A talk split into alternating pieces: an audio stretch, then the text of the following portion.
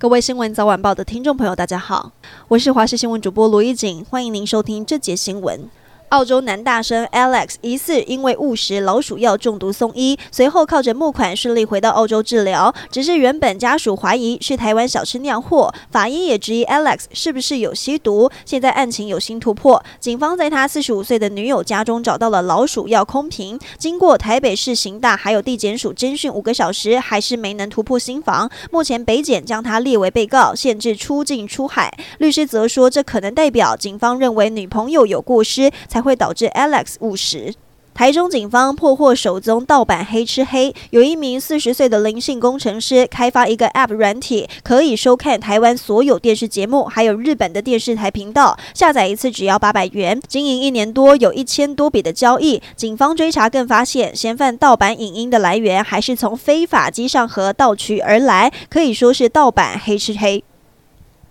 诈骗包裹猖獗，有民众分享收到简讯到超商取货，一看到金额是一千两百九十元，再加上取货单上头特别注记的非卖家字眼，让他惊觉怪怪的，当场决定不领了，躲过诈骗。有被骗的民众就发现奇妙的共通点，被骗的金额都是一千两百九十元，怀疑可能是靠近免运门槛，大多人包裹金额会落在这个范围。而民众也提醒，单据上如果写上非卖家，有高几率是境外包裹。警方则表示，目前超超商都有退货机制，民众一定要反复检查自己是否有这笔订单。